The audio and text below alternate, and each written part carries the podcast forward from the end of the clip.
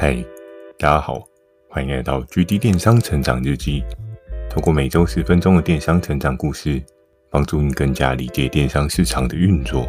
那在今天这一集呢，要跟大家聊到敌方阵营的介绍。其实，在我录完了这一个系列之后呢，我觉得或许应该要把整个故事的人物主轴一次说明清楚，让大家比较清楚知道谁是谁。可能在我每次的说明当中会比较零散发散，提到一些关键字，我怕有一些听众可能不太清楚我讲的到底是谁，这样好像大家就没有办法有一个更好的故事体感，所以我打算花一集来简单介绍一下。就是我们两方阵营的组员的阵容哦。那我方阵营的呢，我会简称为我们这一个是 V One 远征队。那就如同魔界的故事里面，总是有各类的人种，然后去组成为一个很强大的远征队，然后去打赢最终的魔王。那另外一个敌方的阵营呢，我们后续就会把它简称为 V2 魔王队。好。远征队跟魔王队之间的厮杀，这样听起来感觉好像可以比较清晰一点，知道整个故事的主轴怎么样去做说明。那首先呢，先简单的再帮大家复习一下远征队曾经有登场过的人物。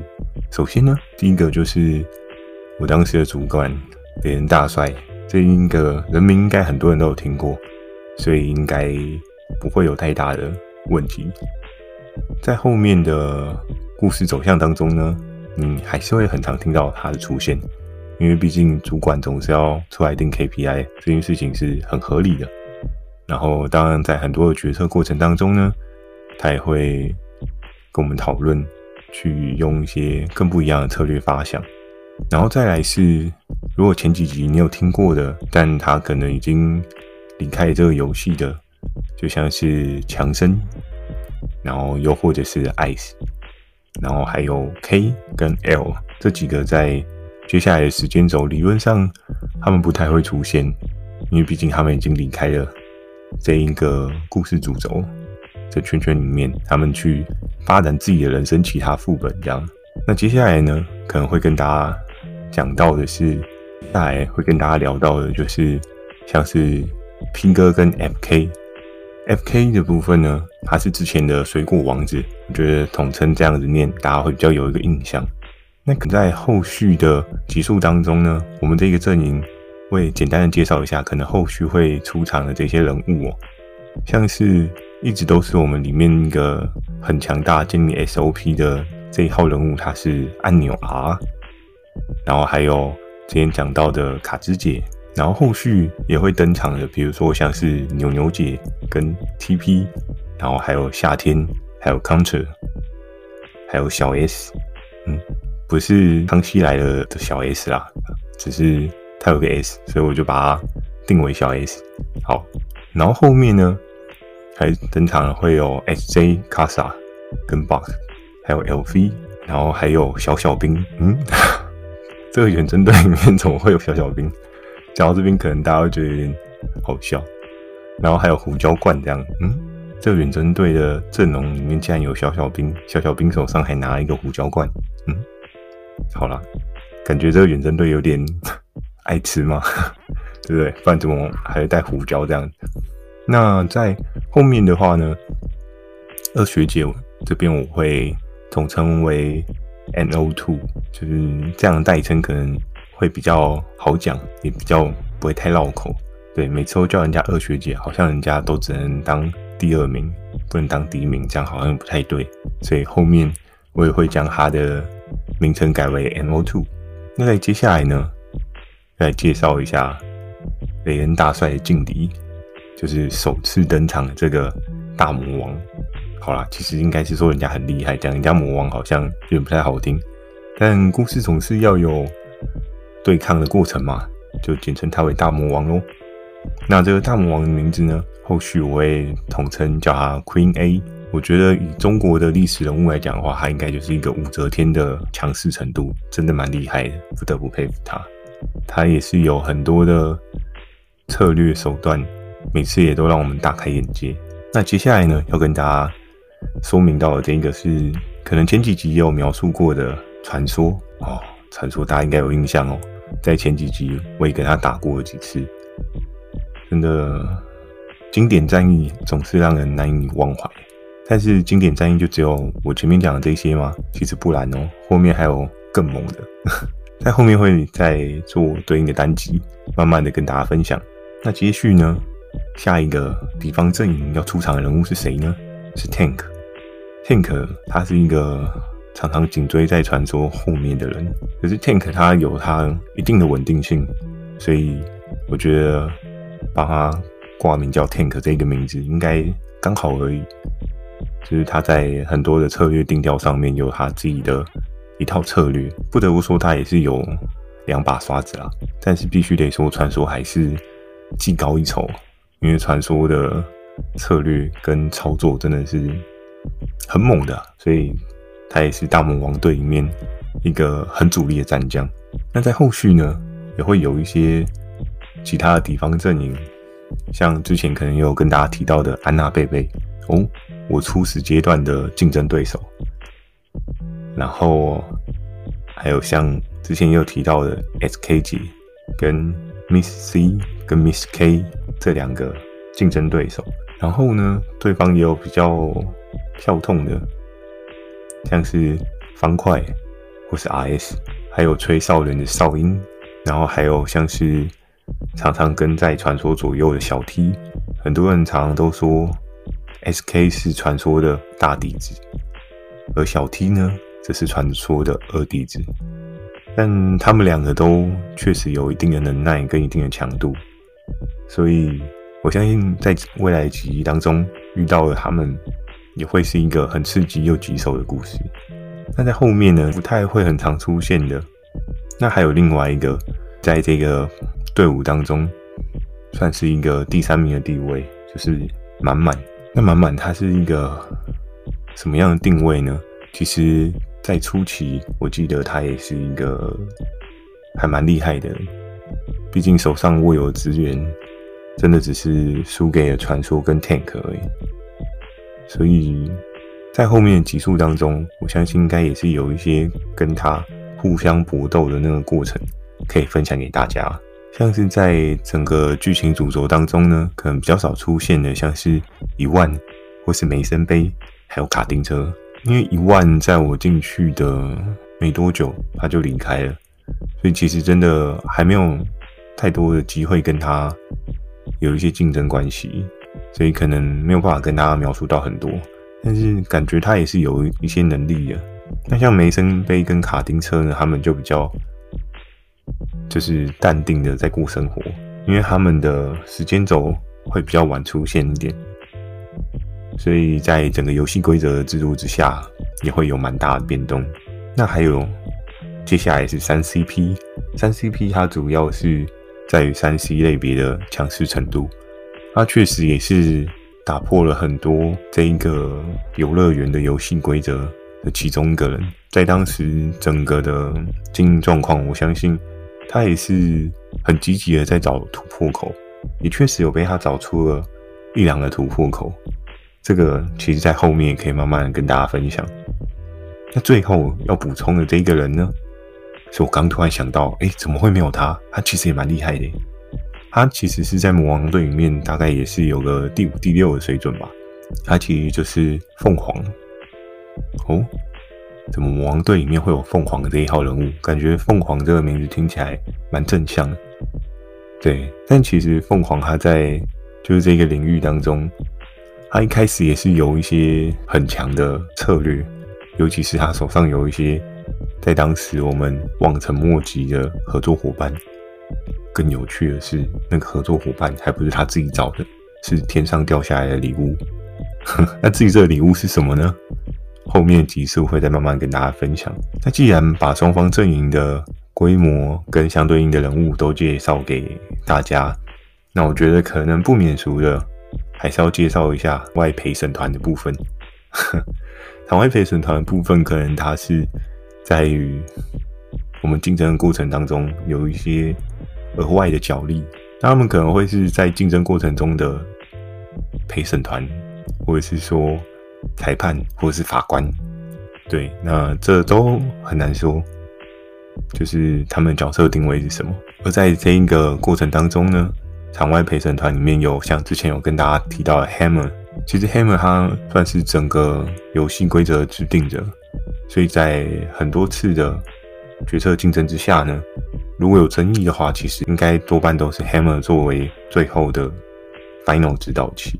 那我还是必须得说，我真的蛮佩服当初 Hammer 跟 d 一两个人想出的这个游戏规则，必须得说真的很好玩。但是真的压力也很大，就是如果你在那个当下，那个压力指数真的是会让人蛮爆棚的。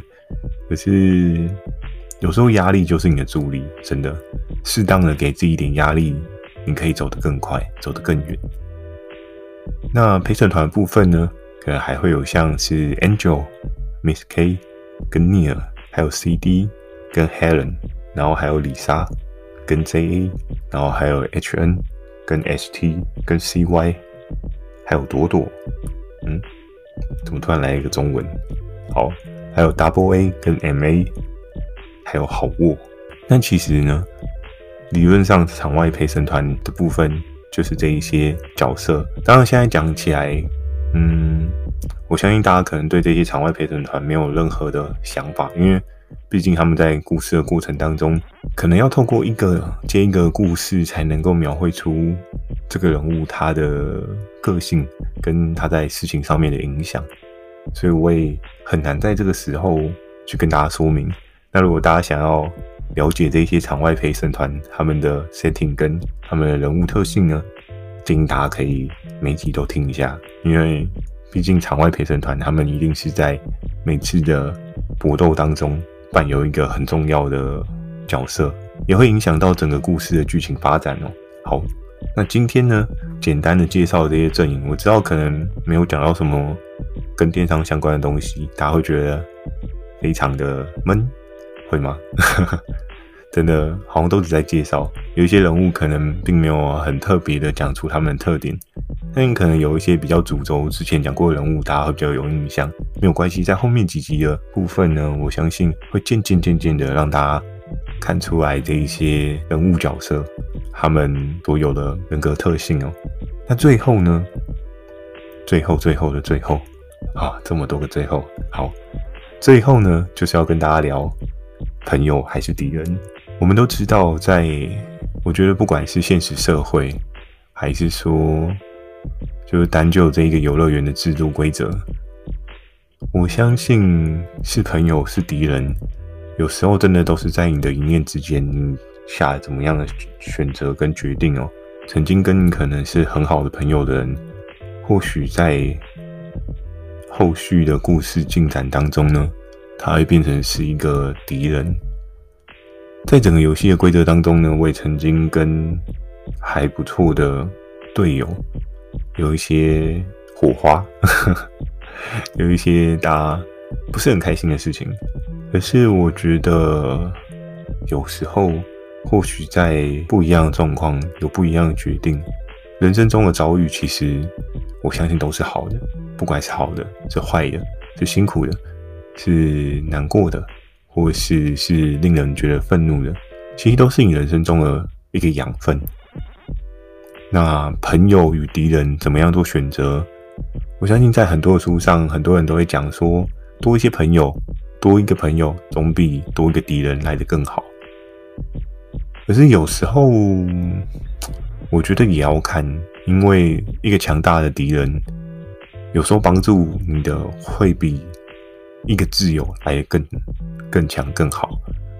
有时候你可以看到有一些知名的历史上面，不管是公司上面竞争对立的人物啊，又或者是在于一些科技发展的过程当中啊，你会发现总有一个人。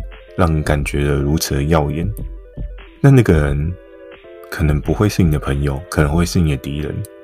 那当你的敌人如此耀眼的时候，你就会试着追逐他，试着往他那边靠近一步，试着让自己变得更厉害，甚至赢过他。所以，其实我觉得，在人生的过程当中，有一个强大的敌人。迟早你变强大只是时间的问题。但如果你都只有朋友的话，是不是你也能够变成更强大的自我呢？我觉得是有一定的难度。但是真的够强的人，他能够替你的人生带来的效应，我觉得是一个或许你想象不到的事情。可能你很不喜欢他的所作所为，或是可能你被他的策略给害到、给阴到。经由每次他的策略施展，你是不是也学到了对应可能可以做的超出游戏规则的事情？这都很难说，因为。学无止境嘛，就是当人家更厉害的时候，你也会期许自己变得更加厉害。那其实，在整个的故事的走向过程当中呢，因为现在我可能也没有机会可以去接触到 Queen A，或者是接触到传说这两个人，但是我其实，在他们离开的那一天，我还蛮想要好好的谢谢他们，因为我觉得。有他们这么厉害的敌人，真的是算是我在电商过程当中一个很强的成长激素。